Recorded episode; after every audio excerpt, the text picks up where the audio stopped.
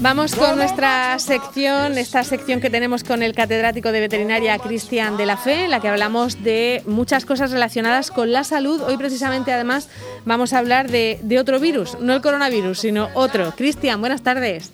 Hola Marta, buenas tardes. Madre mía, no, no damos abasto para esto de, ir localizando virus y brotes y, de todo. ¿Cuál es el que del que tenemos que estar pendiente ahora, aparte del coronavirus? el que nos toca hoy, ¿no? Bueno, yo, yo, creo que lo que nos queda, ¿eh? porque claro, con, con la situación que ha generado el coronavirus, eh, este tipo de informaciones como la que han surgido estos días con el que vamos a hablar hoy, que es el virus del virus Nipah, ¿de acuerdo? Pues yo creo que van a ser bastante frecuentes y bastante eh, corrientes en nuestro devenir diario, me da la impresión. Claro, porque otras veces, eh, vamos a ver, los medios de comunicación siempre hemos hablado de este tipo de brotes de virus que se dan en otros países, pero hasta ahora mm, como que no asustaban, ¿no? Porque lo veíamos eh, lejano, nos parecía muy difícil que llegara a afectarnos un, un, virus que surgía en otros lugares. De hecho, nos habían afectado poco, pero ahora ya, mm, ya nos asusta todo, ¿no, Cristian?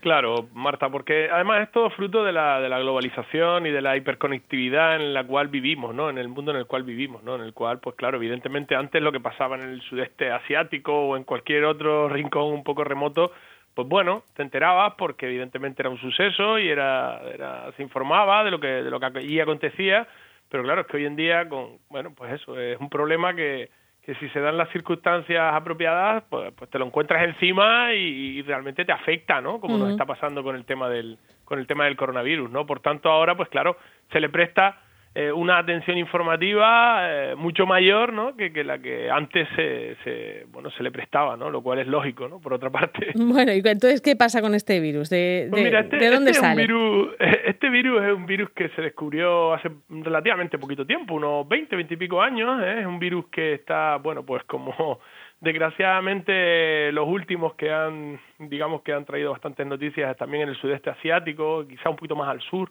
sobre todo en la parte de Malasia, Tailandia, y eh, bueno, pues para no, para no, eh, ¿cómo decirlo? Eh, para no diferenciarse totalmente del coronavirus, pues tiene también en los murciélagos a su a su hospedador, digamos, a su reservorio en la naturaleza, ¿de acuerdo? Sí. En este caso, los murciélagos que, que consumen fruta, ¿de acuerdo? ¿Cuál es la situación? Pues que, bueno, pues que hasta ahora los problemas se han restringido sobre todo a las zonas donde, bueno, pues donde está el virus y donde están estos vectores, ¿eh? los cuales, pues, eh, en contacto con ellos, en contacto con su fluido, pues con la orina, con la sangre, ¿eh? o incluso con otros animales que puedan verse eh, infectados a su vez a partir de ellos, como pueden ser los cerdos principalmente, pues el contacto del hombre con cualquiera de esas secreciones, o incluso, ahí hay una diferencia con respecto al coronavirus, con alimentos ¿eh? que puedan verse eh, contaminados con, con, con, estas secreciones que contienen el virus, pues pueden eh, hacernos, digamos, eh, bueno, pues infectarnos y, y, padecer esta, esta infección que, dicho sea de paso, es bastante más grave que, que la que ocasiona el, coronavirus. Es, decir, es una infección mucho, más grave, pero también es mucho más difícil que se extienda, porque es solamente con la fruta, ¿no? Con lo que nos contagiaríamos. Por supuesto. se, bueno, nos contagiaríamos Mm, con el contacto directo con, el, con estos individuos, con los murciélagos directamente, evidentemente, siempre y cuando, cuidado, siempre y cuando estemos hablando de esa, de esa especie de murciélago y que tenga el virus, ¿de acuerdo? Mm. Eh, pues el contacto directo con ellas y también con cualquier eh, alimento, ¿no? Que pueda estar eh, en contacto o pueda haber estado en contacto con, con esta especie o con otras especies animales, como pueden ser los cerdos, que hayan estado en contacto con el virus y se hayan infectado, pues nos puede ocasionar el, el, problema.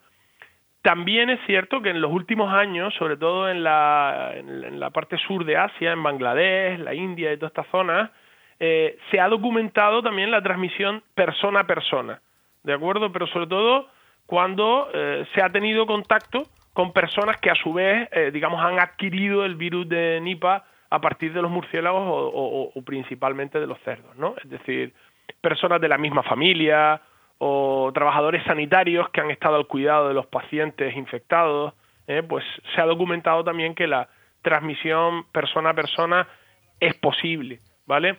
Evidentemente eh, ya eh, las oportunidades que pueda tener este virus de, bueno pues de globalizarse y de generar una pandemia, pues ahora mismo yo creo que hombre, es posible, pero no, no tiene nada que ver con la situación que ahora mismo está ocasionando el coronavirus. ¿no? Claro, pero ¿y por qué es noticia entonces si es un virus de hace 20, o sea, que lleva ya circulando 20 años? Es porque estamos todos más pendientes, quizá, ¿no? Pues por, yo creo que por dos motivos, Marta. Primero porque estamos todos más pendientes, efectivamente. Pues, pues virus como estos, pues evidentemente tampoco es que abunden, ¿eh? porque yo sí que, a ver, esto no deja de ser otra zoonosis más, es decir, otra infección transmitida directamente de los animales, pero cuidado, eh, el camino que hay que recorrer para que un virus eh, traspase la línea de, especie ¿no? y, salte a la especie humana es difícil, pero más difícil aún es que el virus se adapte y se transmita entre nosotros, ¿no? hay muchos ejemplos, es decir, eh, por ejemplo, el virus de la rabia, ¿no? Por, por hablar algo de que todos los oyentes conozcan, es decir,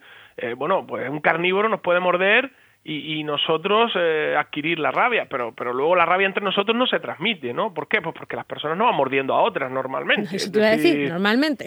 Claro, normalmente, sí, voy a decir normalmente, pues a todos se nos viene a la cabeza algunos episodios particulares, ¿no? Pero no es lo normal, ¿no? Quiero decir que eh, es muy frecuente la existencia de agentes como este, que tengan un reservorio en los animales y que esporádicamente salten a la, a la especie humana, pero luego que se transmita eficazmente entre, los, entre las personas, eso requiere que el virus cambie y se adapte a la especie humana y eso ya afortunadamente no es tan fácil.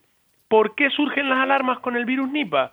Pues porque si al principio eh, básicamente se documentaban la infección en las personas, sobre todo por el contacto con, con estos murciélagos o con los cerdos, pues en los últimos años se han documentado también brotes, eh, digamos, en los cuales, bueno, pues la mm, transmisión persona a persona eh, se ha demostrado y es posible. Lo cual no quiere decir que sea eh, tan fácil o tan frecuente como puede ser eh, la del coronavirus eh, SARS que nos está afectando ahora o no sé, o la de un virus gripal, por ejemplo. ¿no? Claro, siempre, siempre que sea un, virus de eh, contagio respiratorio por gotículas o por aspersores, siempre es más fácil que se, que se, vamos, que se extienda, ¿no? con lo cual, cualquier virus que no sea de ese tipo, pues hay que tenerle un poco menos de miedo, ¿no? Digo yo. Hombre, hay que tenerle un poco de miedo, menos de miedo, pero, pero también un poco, bueno, pues tener, ser consciente de que este tipo de agentes están ahí, ¿no? Es decir, estas este tipo de informaciones van a van a ir surgiendo bueno pues continuamente.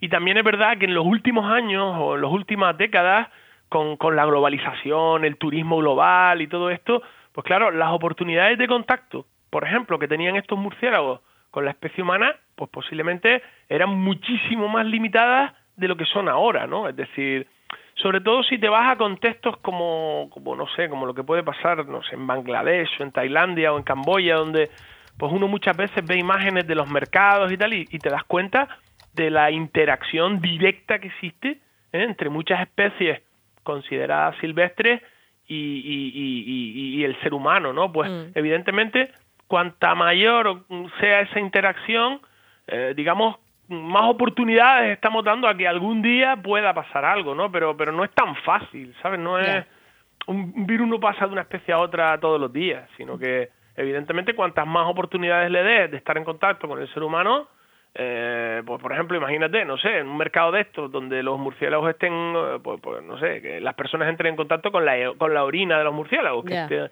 que tenga el virus, pues claro, están dándole oportunidades a que, a que eh, se produzca esa interacción y en algún caso alguna de esas adaptaciones evidentemente las posibilidades son mayores que si no hubiera ese contacto. ¿no? Pero... Lo, que, está claro es que todo ese tipo de, relaciones entre las personas y los animales silvestres hay que controlarlas mejor, que es una cosa en la que se ha insistido desde el principio de esta pandemia, ¿no? cuando se señaló ese mercado de Wuhan como el posible foco o el posible inicio. Así que vamos a tener que estar muy pendientes de este tipo de, intercambios de, virus entre los animales y las personas y hablar de una sola salud, que es lo que nos insiste siempre Cristian. ¿no? Es que no nos queda otra. Yo creo que, bueno, si echamos una vista atrás y vemos la, la, inmensa mayoría de las pandemias o, grandes epidemias que nos han afectado, yo te voy a decir que este año, esto, perdón, estos años de, en este siglo que llevamos, en años en siglos o en siglos atrás, pues realmente nos damos cuenta de que la mayor parte de ese tipo de, agentes saltan desde las especies animales.